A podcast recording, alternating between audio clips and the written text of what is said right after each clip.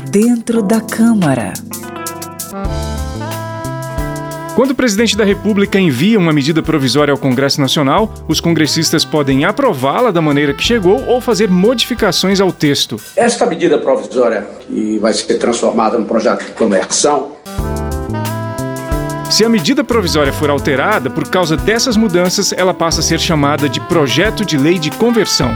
Quando a medida provisória passa a ser um projeto de lei de conversão, depois de aprovado pela Câmara e pelo Senado, o texto é enviado à sanção presidencial. Por outro lado, se a redação original enviada pelo governo for aprovada, a medida provisória não precisa de sanção do presidente para virar lei. Ela é, nesse caso, promulgada pelo Congresso Nacional.